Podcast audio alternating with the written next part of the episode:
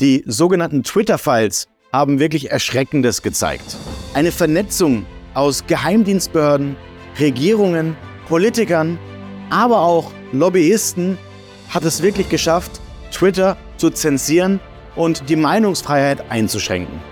Als Elon Musk Twitter übernahm, gab es hier die sogenannten Twitter-Files als Leak-Files, um aufzuzeigen, was sich in Wirklichkeit auftat und warum sich viele Dinge so ergeben haben, wie es in der Vergangenheit der Fall war. Wir werden uns heute einmal anschauen, warum viele Menschen wohl ihre Impfentscheidung anders gefällt hätten, hätten die sozialen Medien hier keine Manipulation erlebt. Und wir schauen uns auch einmal an, warum wohl Donald Trump wieder US-Präsident geworden wäre und nicht Joe Biden.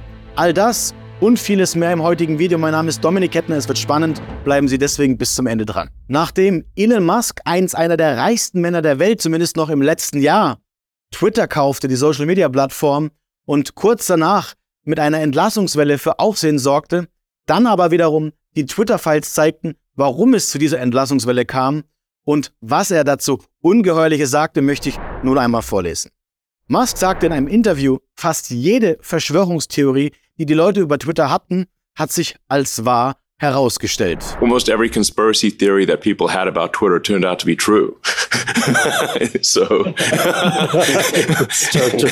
like, if, is there a conspiracy theory about Twitter that didn't turn out to be true? Uh, so far, they've all turned out to be true, and if not, uh, more true than people thought. Eine Entschuldigung seitens unserer Regierungen gegen die kritisch behandelten Menschen, die nur die Wahrheit forderten, blieb allerdings bis heute aus.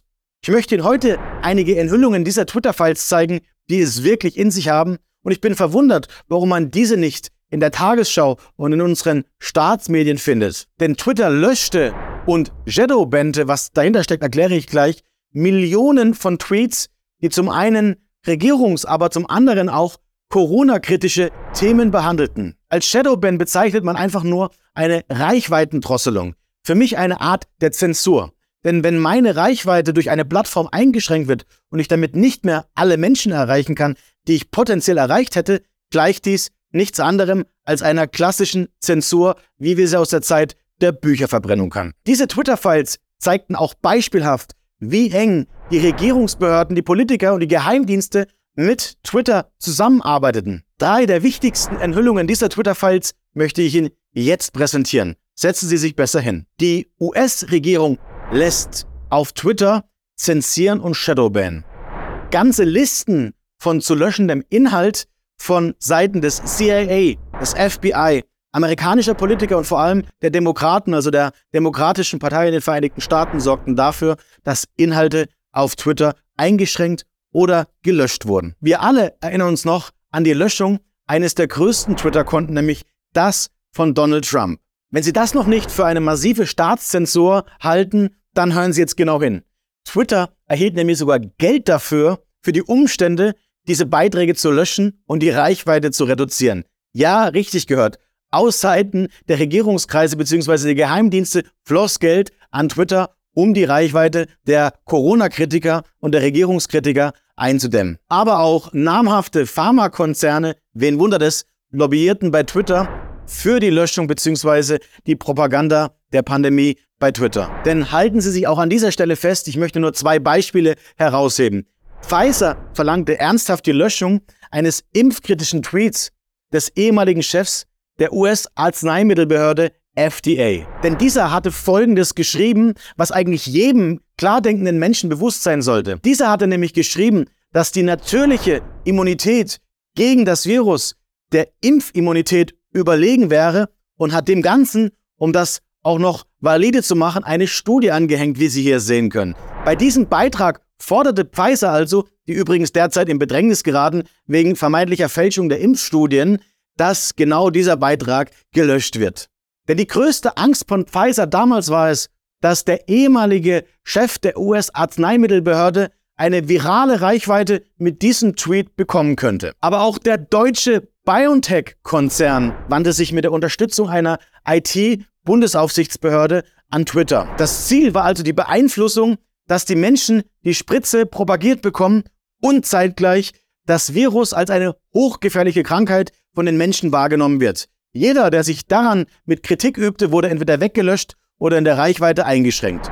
Auch unser YouTube-Kanal erlebte dies, als wir ein Interview mit einem namhaften Virologen auf diesem Kanal veröffentlichten. Doch wer jetzt sagt, naja, während der Pandemie war es doch angebracht, den Kritikern den Mund zu stopfen, dann nochmal ein dritter Punkt. Denn bereits 2020 während den US-Wahlen griff Twitter massiv in die US-Wahl ein, indem diese beeinflusst wurde, und zwar zum Nachteil von Donald Trump, dem damaligen Präsidenten der Vereinigten Staaten. Was sagen Sie denn dazu? Denn damals unterdrückte Twitter diverse Tweets der New York Post und eines Artikels der New York Post, in denen es um den Laptop des zukünftigen amerikanischen Präsidentensohns ging, nämlich Hunter Biden, also der Sohn von Joe Biden. Dieser Artikel warf nämlich Joe Biden, also dem heutigen amerikanischen Präsidenten, konkret vor, politische Entscheidungen zugunsten seines Sohnes getroffen zu haben, während er damals noch Vizepräsident unter Barack Obama war. Kurz gesagt, er warf Joe Biden Korruption vor. Diese Reichweite derartiger Tweets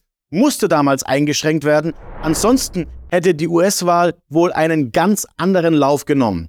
Denn ein korrupter zukünftiger amerikanischer Präsident, den hätte man wohl nicht gerne gesehen. Es gab viele weitere Löschungen kritischer Tweets zu der Hunter Biden-Affäre und zu seinem Laptop. Twitter-Angestellte setzten sich außerdem für die Löschung des Accounts des damaligen Opus des Präsidenten der Vereinigten Staaten, Donald Trump, ein.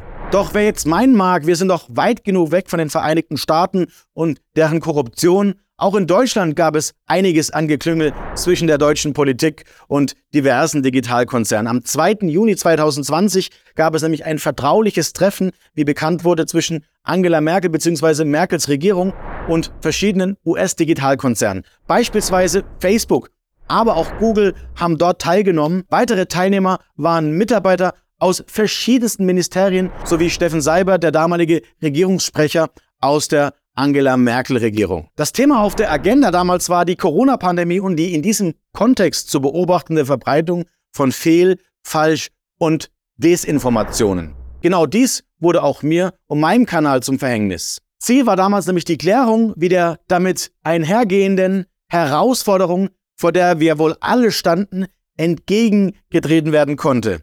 Und die Entscheidung, wie wir sie heute sehen, war wohl zu Ungunsten unserer aller Meinungsfreiheit. Sie sehen also, der Staat, die Geheimdienste, die Politiker möchten nun ihre Lügen vertuschen, doch nach und nach fliegt alles auf. Denn wie ich so gerne sage, das Internet vergisst nichts. Setzen Sie also deswegen auf nicht staatlich kontrollierte Plattformen. Ein Beispiel hierfür ist Telegram, gerne auch unserem Telegram-Kanal folgen, den ich unter dem Video verlinke. Wir haben selbst eine Plattform gebaut, in der wir unzensierbar sind. Eine Plattform, in der ich vor kurzem mit Ernst Wolf gemeinsam ein Webinar vor fast 20.000 Menschen abhalten konnte, in der wir frei und unzensiert sprechen konnten. Ich würde mich freuen, wenn Sie an einem der weiteren Live-Events teilnehmen.